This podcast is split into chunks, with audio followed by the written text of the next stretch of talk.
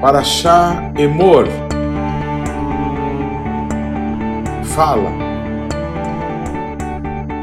O sacerdócio levítico acabou para sempre? Porque Deus então faz promessas de restaurá-lo? Essa porção, como nenhuma outra, revela a importância das Hagim, as festas e a conexão que elas têm com o Shabat. Então, essas festas são só dos judeus ou nós também temos, devemos ou podemos celebrá-las?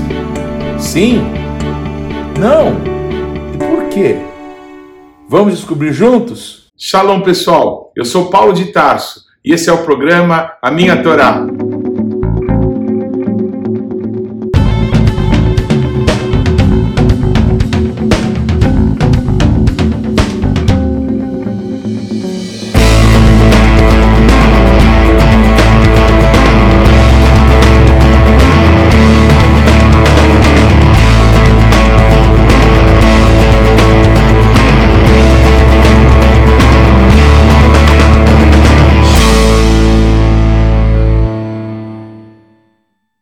Gaste agora alguns segundos, interaja conosco, deixe aí o seu like, faça algum comentário, torne esse vídeo ainda mais relevante, compartilhe com os teus amigos. E se você não se inscreveu ainda, não deixe de se inscrever nesse canal. Clique aí no sininho para que você receba as nossas notificações. E vamos juntos mergulhar no conhecimento da palavra de Deus. Shalom, queridos, tudo bem? Essa é a Paraxá Emor, fala. O nosso Deus fala com Moisés para que ele fale ao povo de Israel, mas nessa paraxá em especial aos sacerdotes. A gente poderia, nessa paraxá em especial, talvez gastar muitos dias, semanas, porque tem alguns textos ricos demais que nos faz é, meditar na palavra de Deus, que nos faz é, querer é, nos aprofundar em coisas que são do Senhor. Então eu peço que você hoje tenha um pouquinho de paciência, porque talvez fique um pouco mais longo do que o comum. A primeira parte, eu queria falar especificamente sobre os sacerdotes, não é? O nosso Deus, ele demonstra que tudo dele é santo, no Senhor não há treva alguma, e tudo que envolve o Senhor tem que estar marcado por santidade. É necessário uma separação, uma consagração é, do mundo, das coisas não é, que são abomináveis a Deus, das coisas que são das trevas, e também uma separação para Deus, uma consagração específica, não é? Por essa honra, por essa oportunidade de oferecermos sacrifícios agradáveis a Deus, de oferecermos sacrifícios agradáveis a Deus, de servirmos ao Criador do universo, tão próximos, não é? como sacerdotes. Eu creio que todos sabem ou se lembram, não é? De que o nosso Deus sempre desejou que todo o seu povo fosse um povo sacerdotal, um sacerdócio real, reis e sacerdotes, não é? Governando em nome dele e se relacionando com ele e manifestando é, a glória desse Deus incorruptível nesse mundo, não é? Nessa criação. Mas infelizmente, desde o Éden, o homem tem dado as costas para Deus, embora o nosso Deus nunca desistiu dos seus planos. Então, quando o homem pecou e houve não é, a multiplicação, é, porque Deus deu o poder para o homem multiplicar-se, é, o homem multiplicou, infelizmente, o pecado, e nós sabemos de todas as histórias que terminaram com o dilúvio, com quase a eliminação do ser humano, não é? Se não fosse pela é, santidade, pela postura diante de Deus de Noé, de Noé. Mas o nosso Deus, ele é, escolhe um homem que é Abraão e desse homem faz um povo, mas infelizmente, quando os descendentes de Abraão estavam no Egito, é, eles pecaram contra o nosso Deus, mesmo depois de tudo que Deus fez para arrancá-los do Egito e da casa da servidão, com aquele detestável bezerro de ouro. Porém, de toda a nação de Israel houve um grupo, na verdade uma tribo, que se manteve é, fiel a Deus, que é, não se contaminou, que não se prostituiu, adorando aquele bezerro é, é, é imundo, aquele bezerro abominável, aquele ídolo detestável, mas se preservando inclusive da prostituição cultural que se deu ali com toda Israel. Pois, porque a tribo de Levi se apartou, nós entendemos que justamente porque eles eram os responsáveis por guardar toda a palavra de Deus, que até então era de forma oral, passada de pai para filho, de geração em geração, até que chegou Moshe Rabbeinu, até que chegou Moisés, não é? Que escreve a palavra de Deus, que conta as histórias desde o Éden, passando por Abraão e os patriarcas. Então agora existe a palavra escrita, a Torá, que nós estamos estudando, estamos caminhando sobre ela. E o nosso Deus então, ele escolhe a tribo de Levi porque foi a única que não se contaminou, porque justamente tinha viva na constituição dessa tribo o zelo por manter a palavra de Deus e legá-la para as é, é, outras tribos e para as futuras gerações. Essa sempre foi a marca é, específica da tribo de Levi, o ter a palavra de Deus, ter o sacerdócio justamente por causa desse zelo e ser o responsável por oferecer sacrifícios ao nosso Deus e por trazer a palavra do nosso Deus, o perdão do nosso Deus para toda a nação de Israel.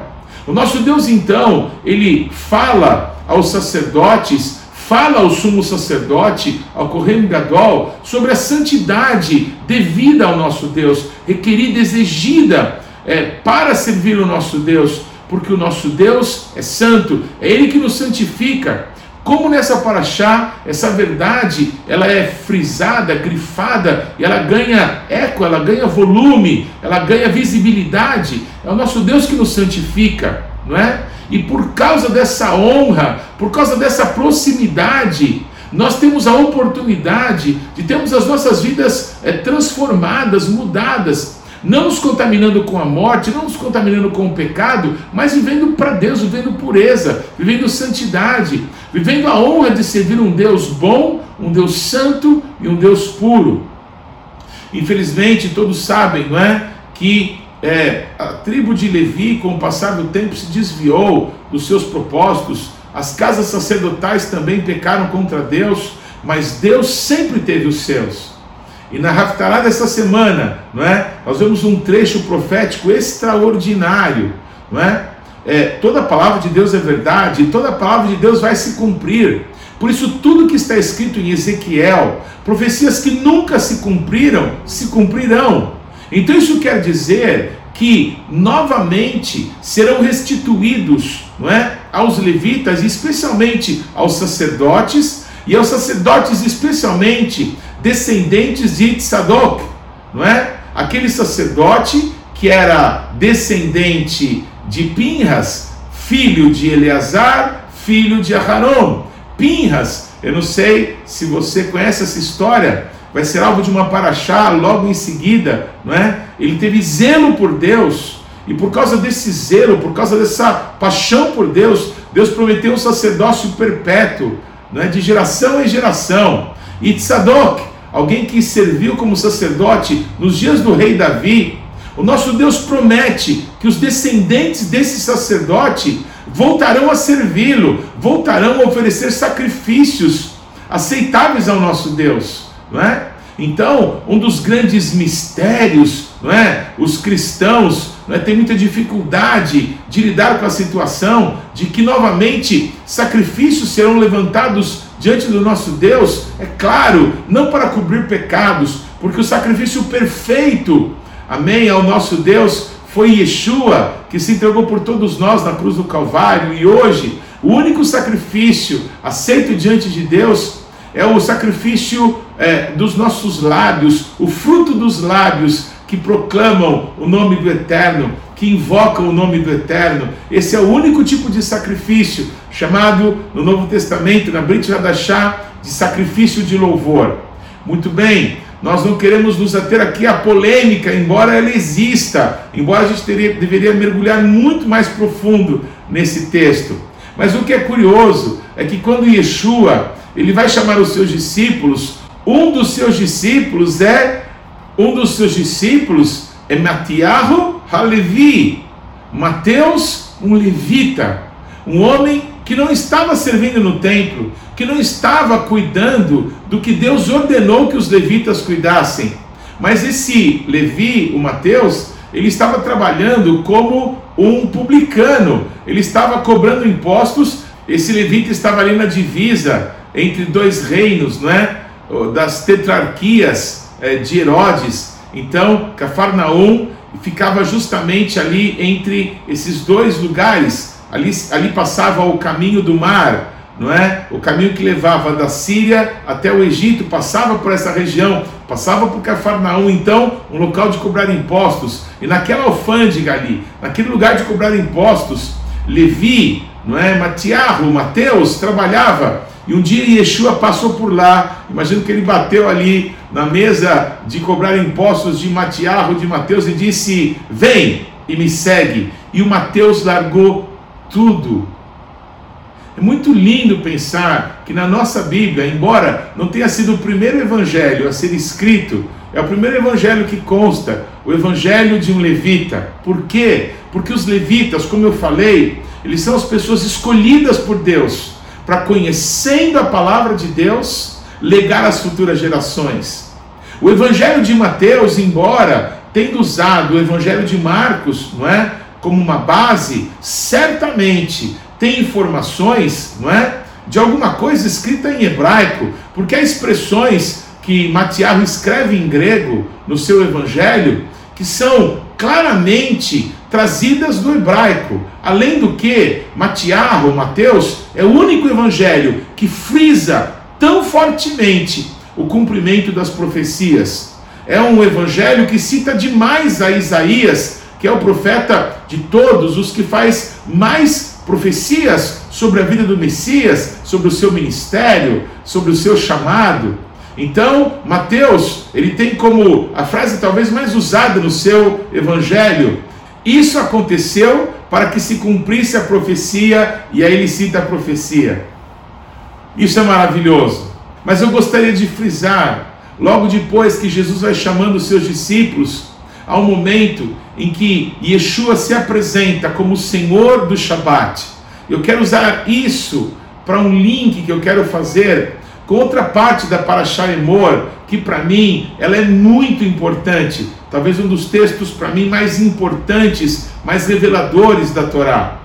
É, mas logo depois que Yeshua faz essa declaração que ele é o Senhor do Shabat, ele cura um homem que tinha a mão resseguida no Shabat e ele é criticado por muitos, não é? Mas ele se aparta e daí nesse momento ele é, vai orar para os seus discípulos. Eram muitos, nos parece, mas daquele número de discípulos ele escolhe doze e ele escolhe esses doze e ele os declara apóstolos, Shalihim, e ele os enviaria para que pudessem contar para todas as nações da terra, começando por Israel e pelo povo judeu, a vida e tudo que Yeshua fez e faria através da sua entrega redentora na cruz do Calvário e depois da sua ressurreição. Bendito seja o nome do Senhor. Mas quantas imperfeições, não é? Quantos defeitos, quantos erros.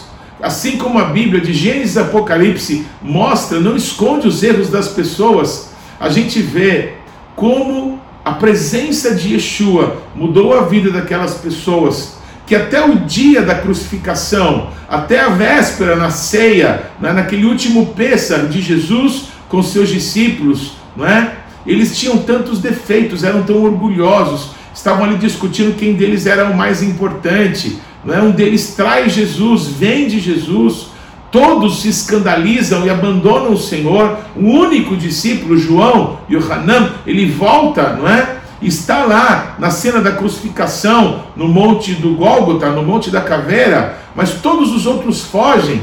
Mas assim como Pedro se arrepende amargamente e volta, não é? Todos voltaram para Yeshua, com exceção de Judas, que se perdeu. Mas todos voltaram e Yeshua, ele pôde usá-los junto com Matias, que seria agregado depois, um dos discípulos de Yeshua, um dos Shalihim, um dos apóstolos de Yeshua, Pedro, Kefas, ele escreve, talvez já no caso da sua vida, pronto para ser derramado, como é, libação ao nosso Deus, é, Pedro ele escreve, dizendo: Vocês são raça eleita, sacerdócio real, povo de propriedade exclusiva do nosso Deus, para proclamar as virtudes daquele que chamou vocês das trevas para sua maravilhosa luz. Esse é o caminho de Deus com cada um de nós. Não somos nós, pelas nossas atitudes, que nos tornamos santos. Pelo contrário, é o Senhor que é santo que nos santifica, que pode fazer de pessoas comuns, que pode fazer de pessoas especiais, como os levitas, como os Kohanim, como os Yehudim, pode fazer pessoas comuns, pessoas nobres, pessoas importantes, pessoas de família, pessoas de tradição, pessoas de pedigree, santos do Senhor. Não há nada, nenhuma honra, nenhum título, nada nesse mundo comparado, comparável ao que é ser santo, porque o nosso Deus nos trouxe para perto dele e derramou sobre nós a sua santidade. Nós estamos num processo, e nesse processo que o nosso Deus começou, ele vai concluir. Não se aparte, não se afaste, não se escandalize com coisa alguma. Se está todo mundo se perdendo, se as coisas estão ruins, permaneça você não sendo santo, como se você tivesse o poder, não é, de se livrar disso. Não. Mas o poder está em Yeshua, está no seu amor, está na sua presença. Como Moshe disse para o nosso Deus: Não me faça sair daqui se a tua presença não for conosco. É isso que nós precisamos. A diferença entre nós e qualquer outro povo dessa terra não é porque temos certos costumes diferentes, mas a diferença é a presença de Deus conosco. É Ele que nos santifica, é Ele que nos faz ser diferentes. É a bondade e o amor dele derramado em nós que nos faz o povo mais feliz dessa terra. Eu podia terminar aqui, mas como eu disse, eu não vou. Porque nessa paraxá, no capítulo 23 de Vaikra, 23 de Levítico, nós temos talvez uma das explicações mais claras, mais reveladoras sobre as Hagim, sobre as festas.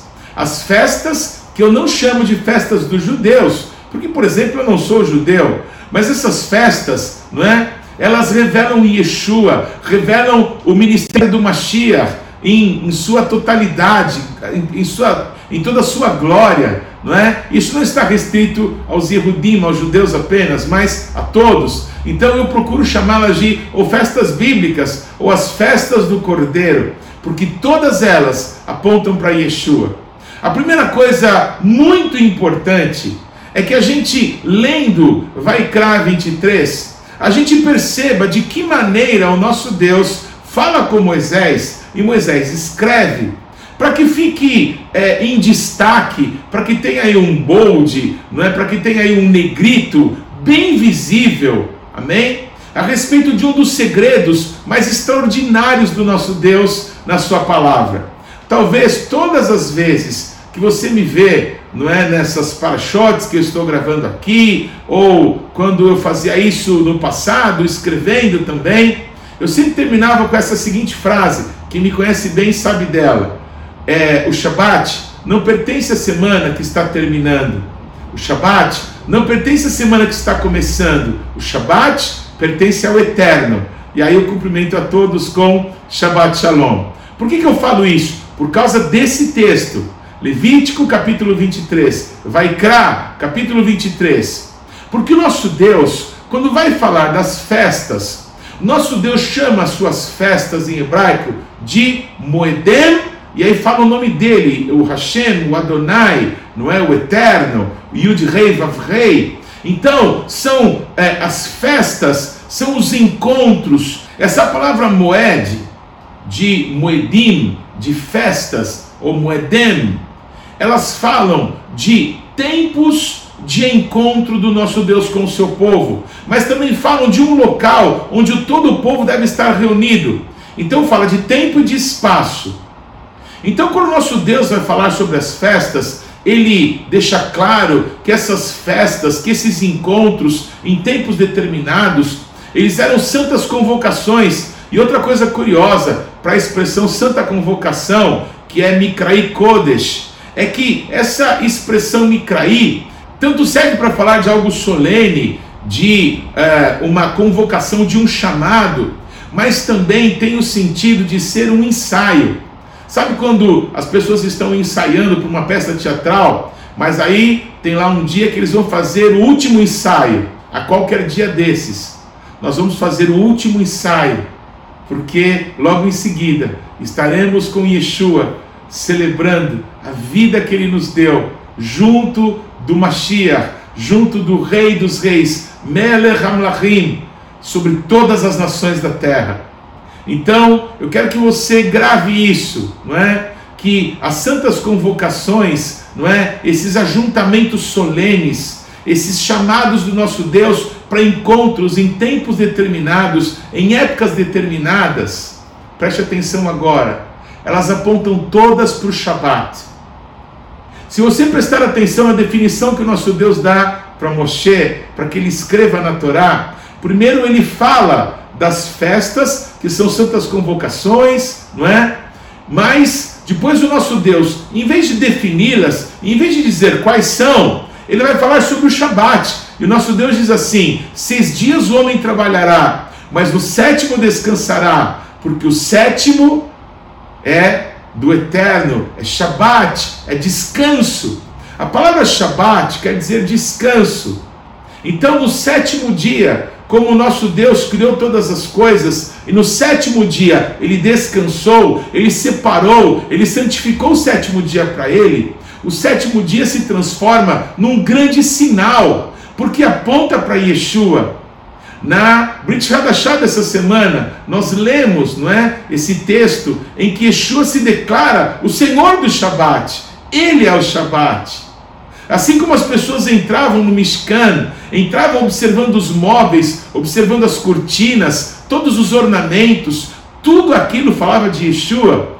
É como se alguém entrasse no Mishkan, entrasse no tabernáculo e visse Yeshua em cada coisa, em cada prego, em cada corda, em cada cor.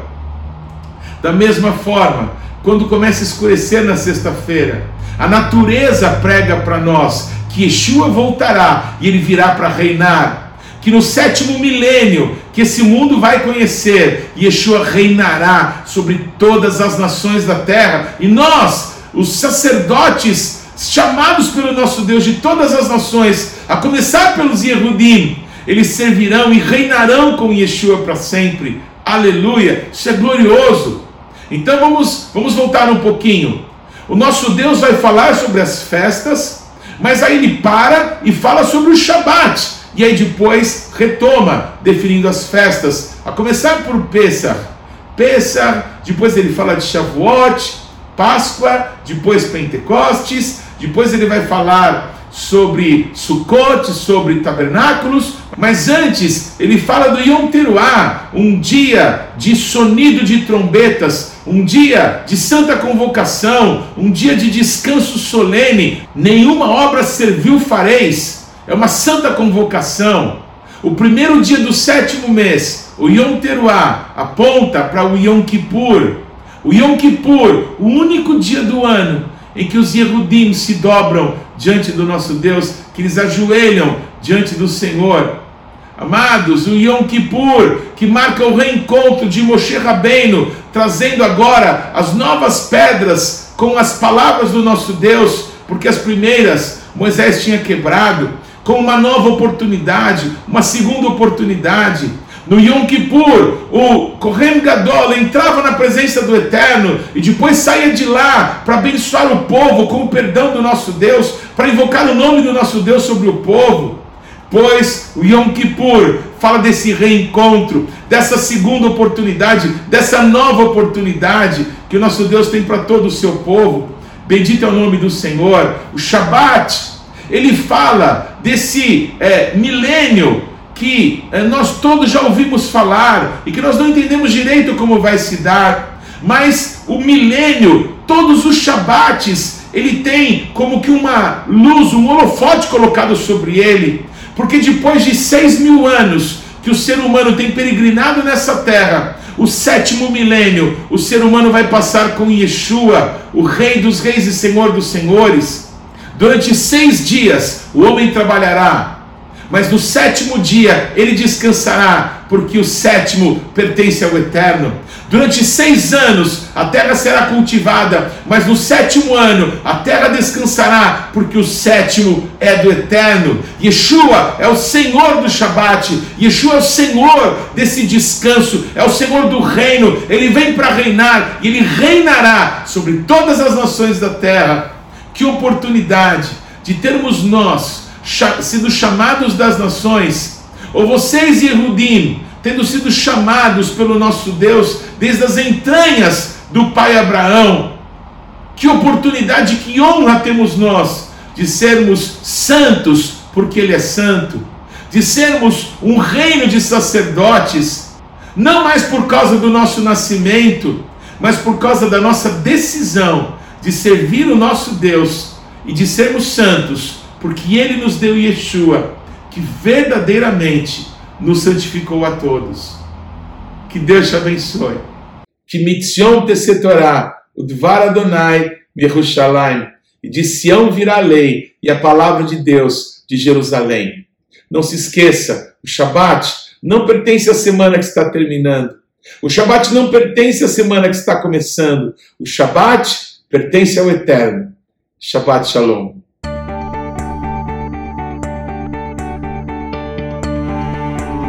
Não deixe de ler ou de ouvir os textos que foram citados na Paraxá dessa semana. Você pode acessá-los ou no nosso site ou nas principais plataformas de podcasts. O importante é que você, pessoalmente, mergulhe no conhecimento da palavra de Deus. Você pode participar ativamente do programa Minha Torá, se inscrevendo no nosso canal, mandando perguntas, interagindo, compartilhando com seus amigos é, porções que vão te edificar, mas também você pode fazer parte disso, semeando financeiramente para que esse canal se desenvolva ainda mais. Então você pode usar os nossos dados bancários para que você possa fazer contribuições para que a palavra de Deus possa alcançar muitas outras pessoas. Vamos fazer isso juntos e que Deus te abençoe.